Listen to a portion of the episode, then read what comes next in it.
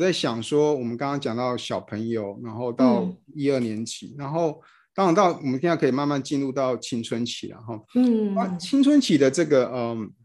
发展又又是另外一个很重要的一个敏感期啊。嗯，那我们刚刚为比喻说，把我们的脑比喻成一棵树，OK？、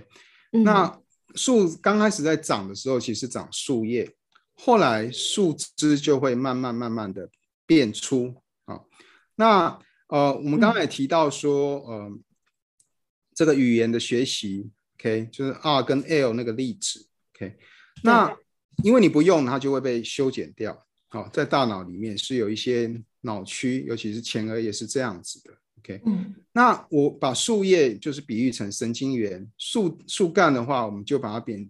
把它比喻成神经纤维，OK，哎、嗯，或是我们大脑里面有灰质跟白质。白质的部分就是白质的部分就是树干的部分，哦，就是这个呃树干白色的部分，哦，嗯，那树干变粗的好处就让它传导速度变快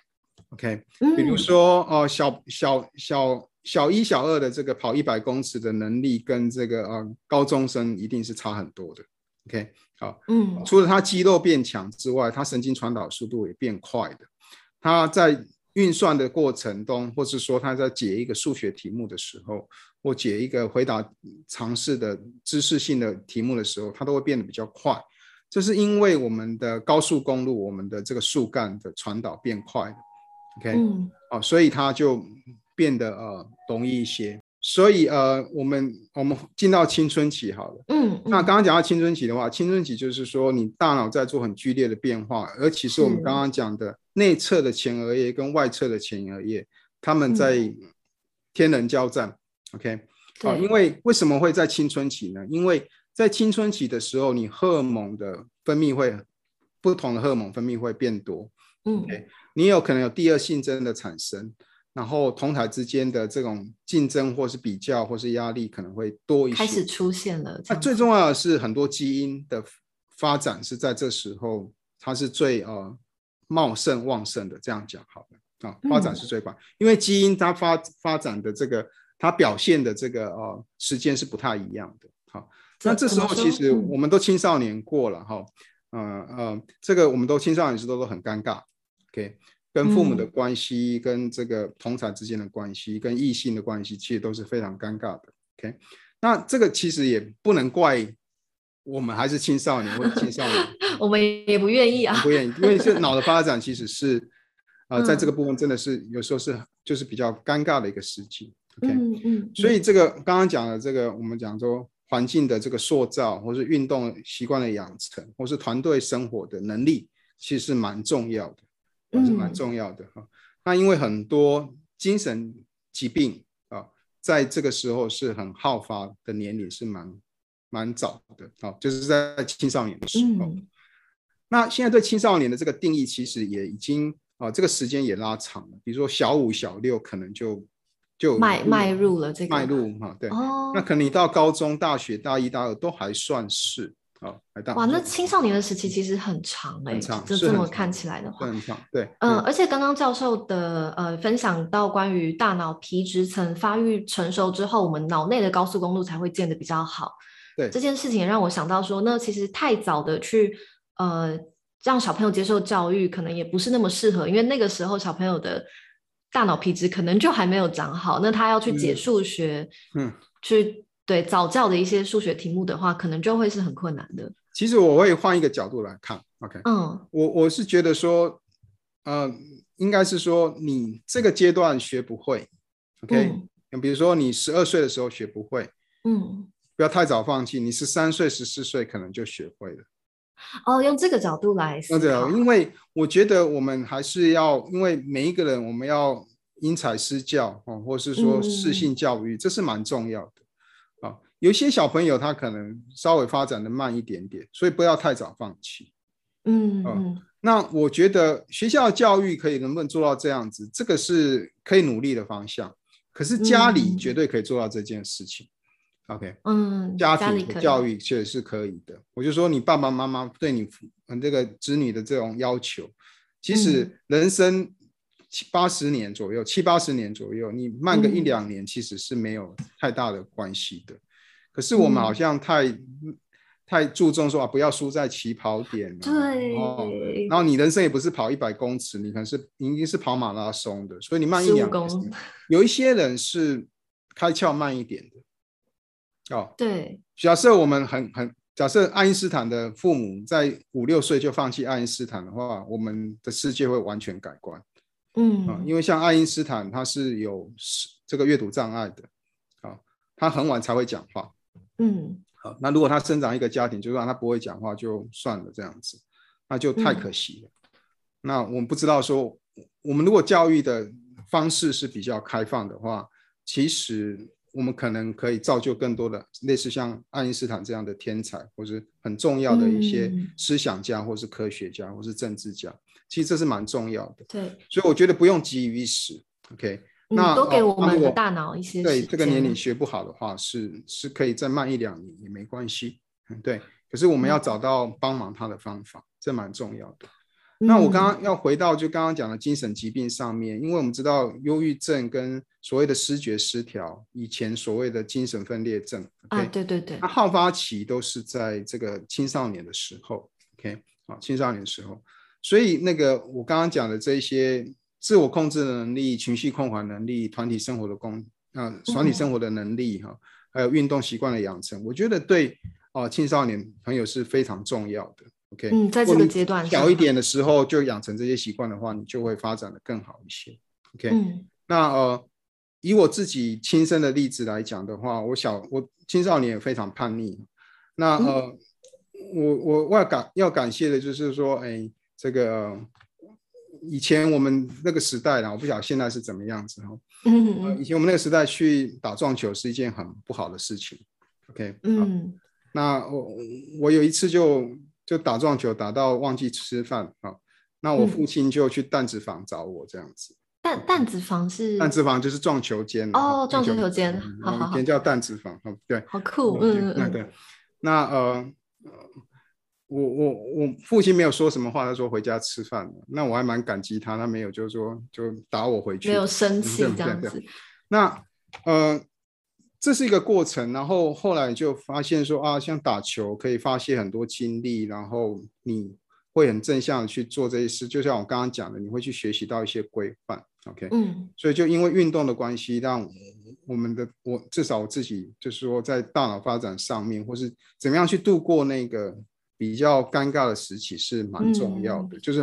帮助蛮大的，OK，比较正正当的事，对对对，因为就是团体活动，而且你就是。精力可以发泄，而且你也有成就感。你球打得好，你也有成就感。OK，嗯，而且你也交到很多很好的朋友，嗯、各式各样的朋友啊、哦。所以在面对、嗯、呃面对呃事情的态度上面，就会可能更全面一些。对，嗯，嗯对，所以那个青少年的阶段其实是蛮重要的哈、哦，就养成一个运动的习惯、阅读的习惯啊。你也可以从阅读或是音乐、听音乐的习惯，你可以去得到一些疏解。OK，嗯，对，因为那段时间其实是，尤其在台湾而言，青少年是蛮辛苦的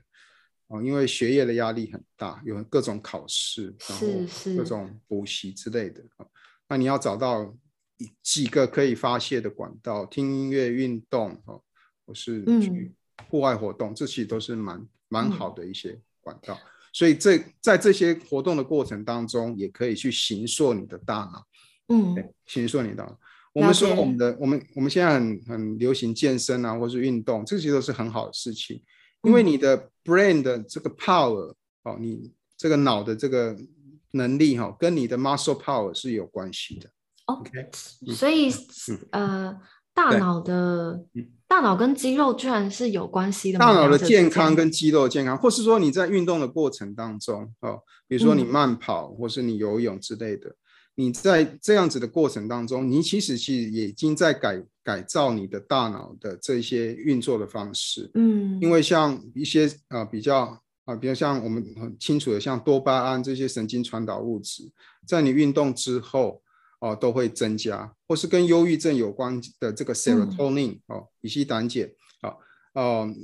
在运动之后你也会增加。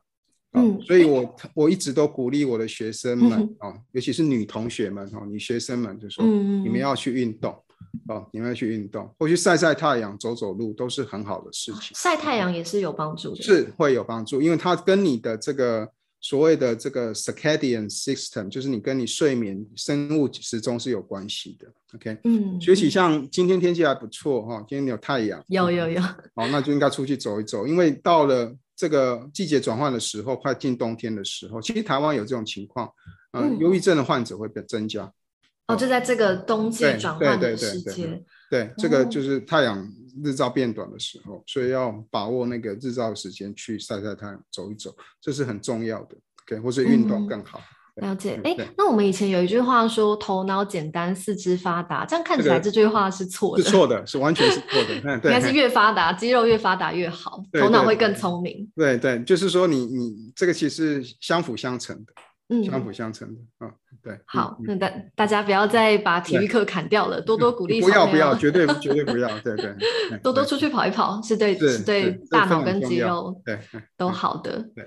对，原来如此。嗯，哎，那听到现在也可以感觉到，其实人类一直不停的在跟自己原始的冲动，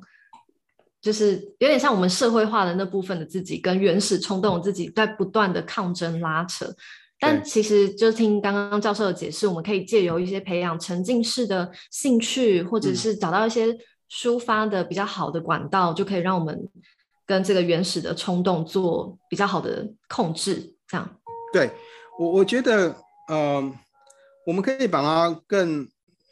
用另外一种方式来讲，哈，嗯，我觉得我我不会觉得是一种对抗，啊，嗯，不会觉得一种对抗，哈。那你提出了一个很好的点，是不是对抗这件事情跟你的、嗯、你自身本身的想法是蛮有密切关系的？是是是。我们刚刚在讲说啊，我都要你你刚刚我还没有讲到这，你你刚刚提的这个问题很好，就是说我是不是都一直在控制我的冲动、嗯、？OK？对啊，好辛苦。对，是很辛苦，那没有错。嗯、那你脑也需要这个能量来做这个呃控制的能力啊。嗯所以，我们常常讲说，呃，你不要一次做两件呃重大的决定，啊，嗯，比如说你又要戒烟又要减肥的话，这两件事一起做，大概不会成功。哦哦，原来如此吗？对对，原来如此。对，所以你你就一次做一个事情就好了，而且你你的生理需求还是需要，你要吃饱后，然后再做决定。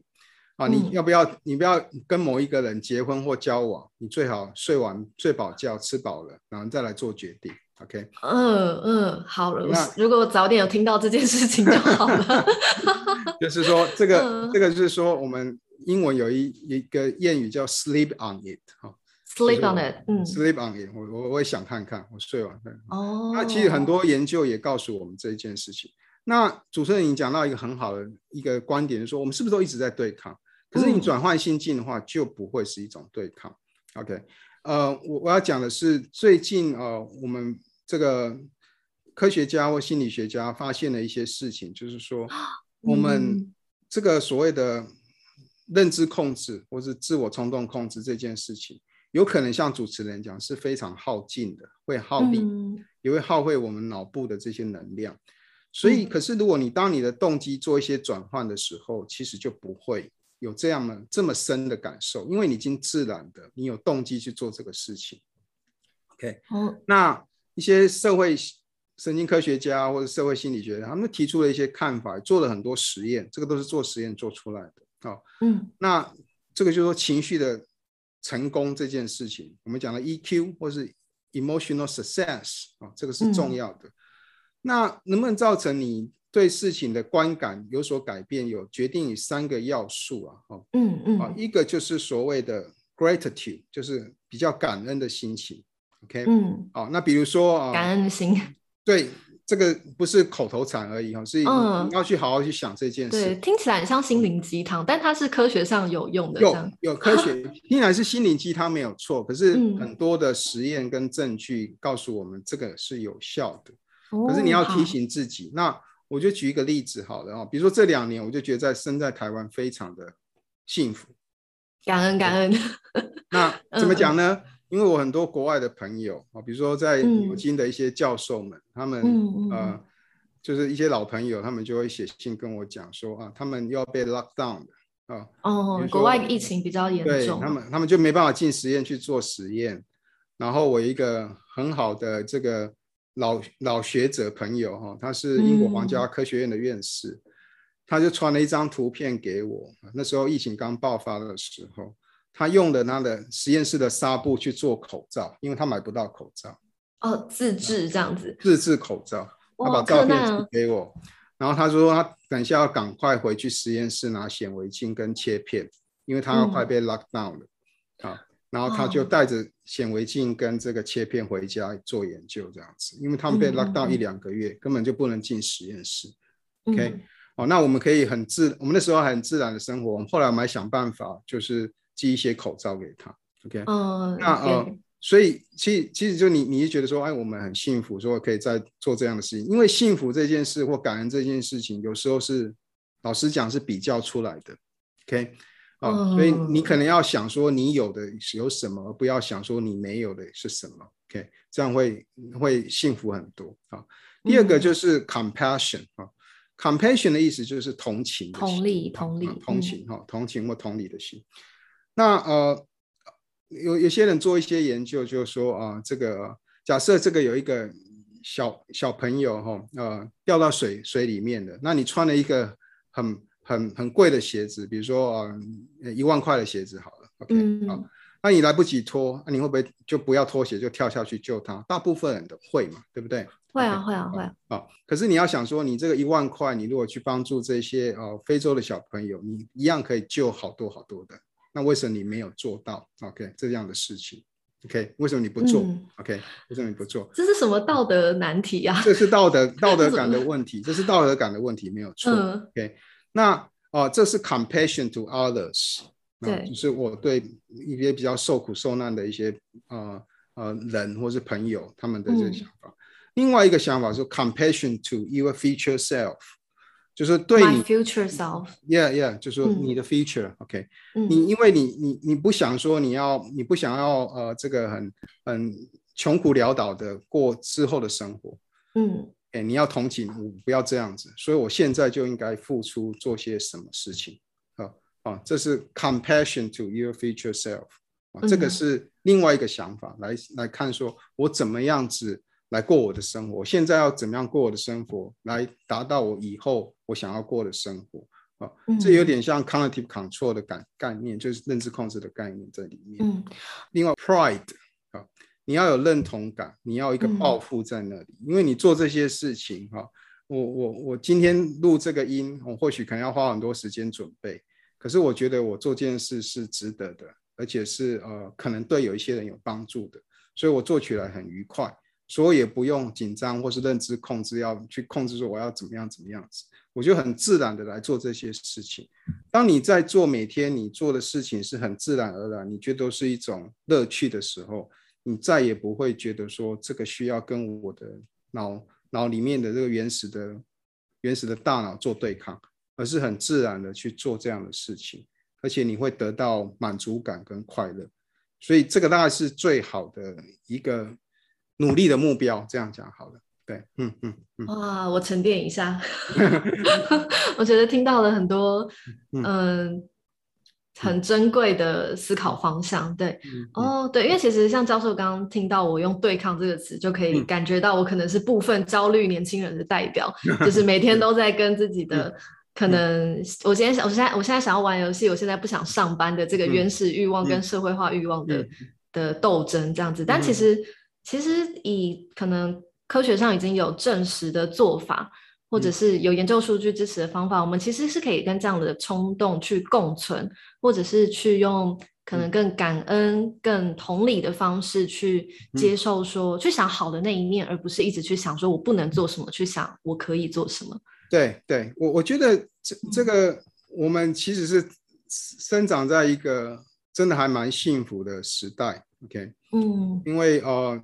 我们至少我们这这五十五六十年来没有战乱嘛，好，嗯，哦，那世界上像黎巴嫩啊，或像叙利亚这些国家哈，或是像那个那个加萨走廊那边啊，现在也都还是地方哈，或是像非洲这种生活，其实你很难想象，你很难想象哈。嗯、那其实呃。我们都忘了这，有时候我们忘了这些事情，OK，嗯，忘了这些事情，OK。那所以呃，这样的态度的话，我觉得对我们的呃生活，或是我对我们这一生的这个努力的方向，应该是有所启示了哦。就是说用这样子的态度来生活。好，另外一个可能要谈的，应该是我们讲发展嘛，是一生的发展哈。就是中年的话，其实大概就是这个三明治的这个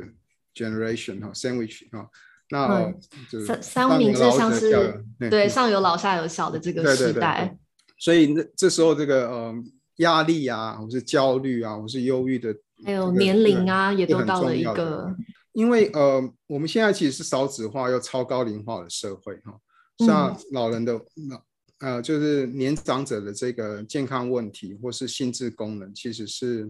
嗯嗯蛮重要的哈。不管是心智或是动作上面的这个障障碍，其实都是蛮蛮蛮重要的。那一个最令人可能觉得呃担忧的，就是像啊、呃、失智症，OK，失智症，对对对。那呃。这个部分的话，我们科学呃神经科学家或是认知神经科学家或心理学家，其实也都一直努力在做这件事情啊。嗯，那一个比较呃比较积极的做法，就是说怎么样预防失智的产生？OK，嗯，啊，或是早期侦测或是诊断这个有一些失智的症状的的发生，然后嗯，赶快呃给予一些。介入或治疗的方法，OK，好，那英文来讲的话就是 early detection，OK，嗯，然后 precision，呃，呃，prevention，对不起，prevention 最最早哈，就我叫 prevent 啊，prevention 啊，early detection 跟呃 precision diagnostics 跟 intervention 啊，嗯，那这个部分的话，其实呃，全世界的科学家都在努力当中，OK，好，那呃。脑的这个退化，因为我们从小朋友的发展到退老年人的退化，哈，嗯，脑的退化其实是不太容易被侦测到的，OK，嗯啊，因为哦、呃，你说你有高血压，我量用血压计量就好了，嗯、那呃，如果你有心脏的问题，我们现在的这个呃腕表都可以做一些、嗯、智慧手表，对。对，智慧手表都可以啊，那或是说你有嗯、呃、有这个嗯、呃、糖尿病的话，你可以测血糖，嗯。Okay, 可是脑出了问题，你怎么知道呢？这个是比较难的。嗯、可能从他的言行举止吗？对，那言行举止有时候其实是蛮主观的。嗯、哦，也是也是。对，那呃，所以我们就需要去发展比较客观化的测量的方式。OK，嗯，那比如说呃，我们。我们自己是有开发出来一些 app 啊，那这个 app 叫做，我可以讲这个嘛，哈哈。哦，可以啊，没问题，没问题。就像我们有开发一个呃 app 叫每日脑点心啊，那每日脑点心它里面就有很多小游戏哈，是用手机或是平板可以玩的啊，那可以去稍微测量一下大家的这个呃，他的你的认知心智能力到哪里，比如说你的注意力。你的记忆力，或是你的执行功能，或你前额叶的功能，或是你的语言能力，啊，这个可以啊蛮客观的测量出来，好，好，那呃，那当然这个需要很多人的参与，我们的那个资料库才会更多，好，那呃就欢迎这个各位听众可以下载来玩看看，那都是完全是免费的了哈，那我们现在就是配合这些呃。App 的里面的心智功能的这个测量，或是益智游戏，嗯、呃，我们也会针对我们开发出来的一些啊、呃、所谓非线性的脑波的运算的方法，来帮忙啊、呃、早期的侦测到他的这个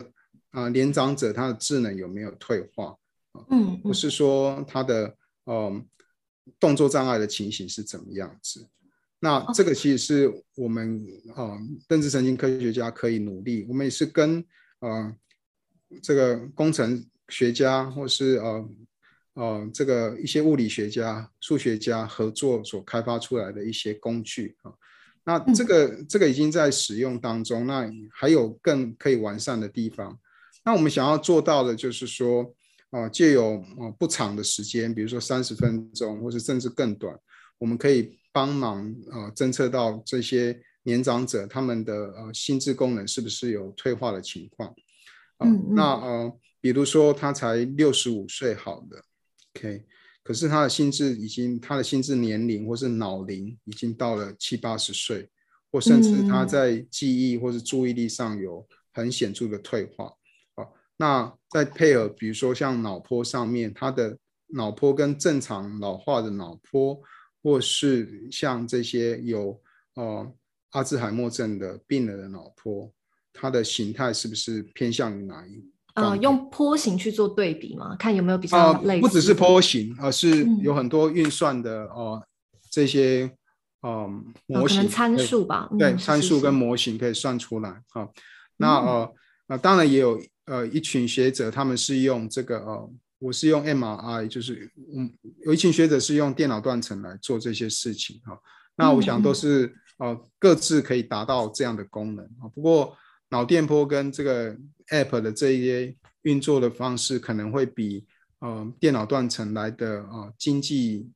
快速一点啊、呃，这是我，我们的想法哈。啊，所以未来其实是有机会让这个嗯、呃、科学领域更落地到变成一个手机的 application，就有办法做到早期的测试啊，嗯、或是早期的至少是至少是说呃我们可以做。啊，一些 early detection 侦测的功用啊，嗯，那也可能经由这样的认知活动的训练啊，就像我们都说啊，老人要有社交生活，可能去打打小牌，或是说去参加活动，嗯、或参加这个社区的活动，这些都是好事情啊。或是运动也是。哎，这听起来跟青少年有点类似，对，就是都是要社交。所以人类就是一个社交的动物，可以对。其实从小到大都要社交啦，嗯嗯，就是社交的管道不一样，或是程度，或是啊、呃、这个场域不一样，我想这是都很重要的。嗯，那、呃、我想啊、呃，我们每个人都会变老，健康。如果最我们最想要的是健康的变老啊、呃，那我们希望我们的长辈也是这样子。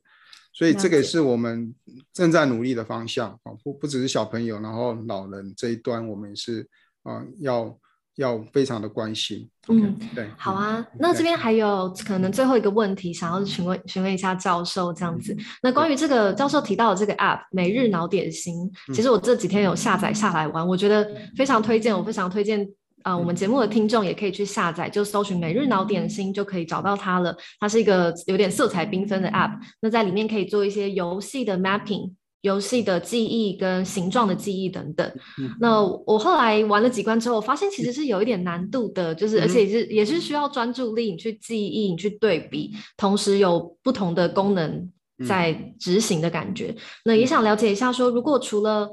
呃，比方说除了游戏之外，还有没有别的日常生活的一些行为或者是活动，我们可以参加，去继续刺激我们的认知能力的进步？好。这个非常好的问题哦，我我又要重复，就是说运动的重要性 哈，运动绝对是好的好的事情哈。那其实老人家我们也他们习习惯在很早的时候去运动，其实不见得是很好的。我说什么早上四五点的这个时候？对，那太早了。我想可能太阳出来之后比较温暖，尤其是冬天的时候，这是更好的时候。哦，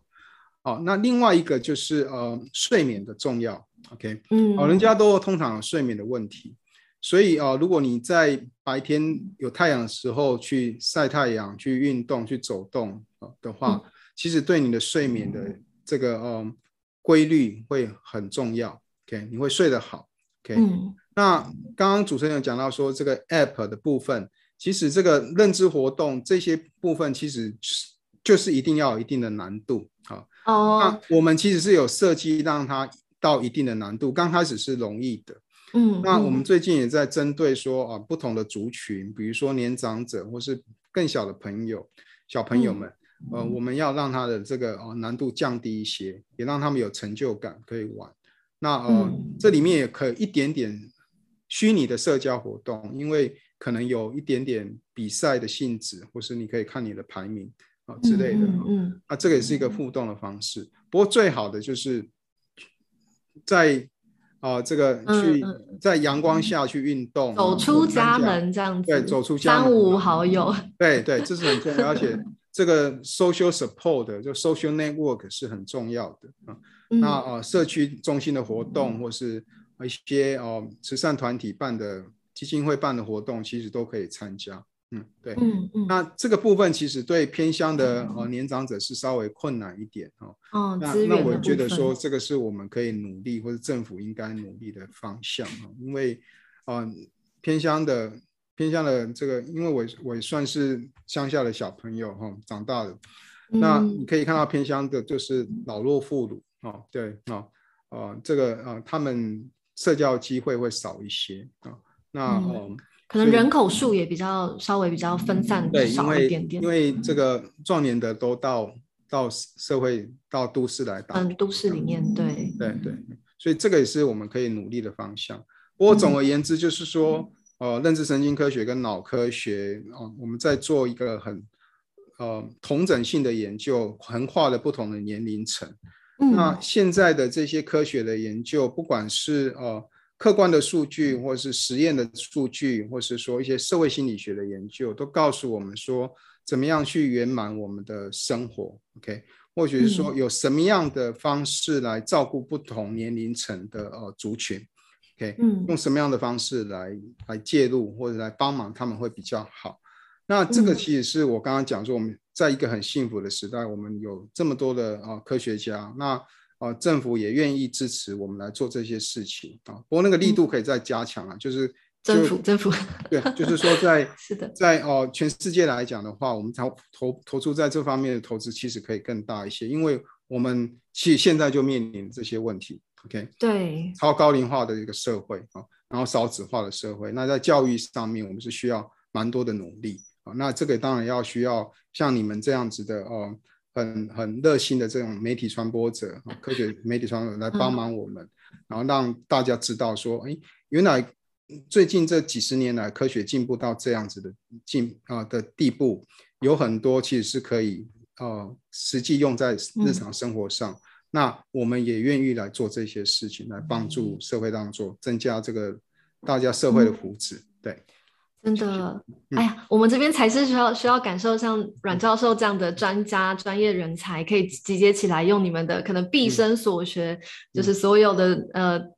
青春岁月的脑力来帮我们达到这样科学的突破。我不觉得 说还还还不到毕生啊，至少到目前为止大概二十年左右啊。对，还有还有很多的路可以做，哎，很多的事。好啊，好啊，非常期待未来教授可能还有更多的科学突破的发现，然后也可以让我们来继续的去报道，然后分享给更多人知道关于台湾脑科学的发展。感觉听完这一集之后，心中充满了感恩，有这么多的专家学者，然后我们又在这样的一个媒体开放的自由的国家，可以做这样的分享，觉得好。希望今天大家听完这一集之后，都可以有一个感恩的心，然后自己的幸福感可以再提升多一点点。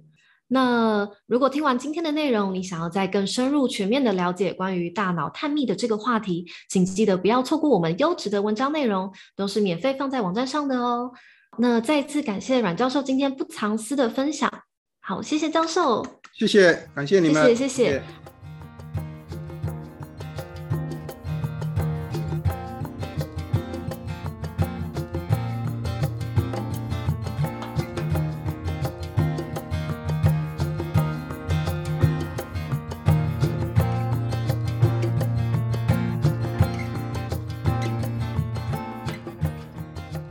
大家的收听。接下来呢，科技魅影每季都还是会继续规划新的单元，配合数位网站的内容，每季推出二十分钟的 James 说科技，还有四十分钟的大谈科话，也就是像今天一样的对话式内容。如果你也热爱科学新知，请务必上网搜寻科技魅影，锁定我们每一季的新企划。那么今天的 Podcast 就到这边喽，我是小雀，我们下次再见，拜拜。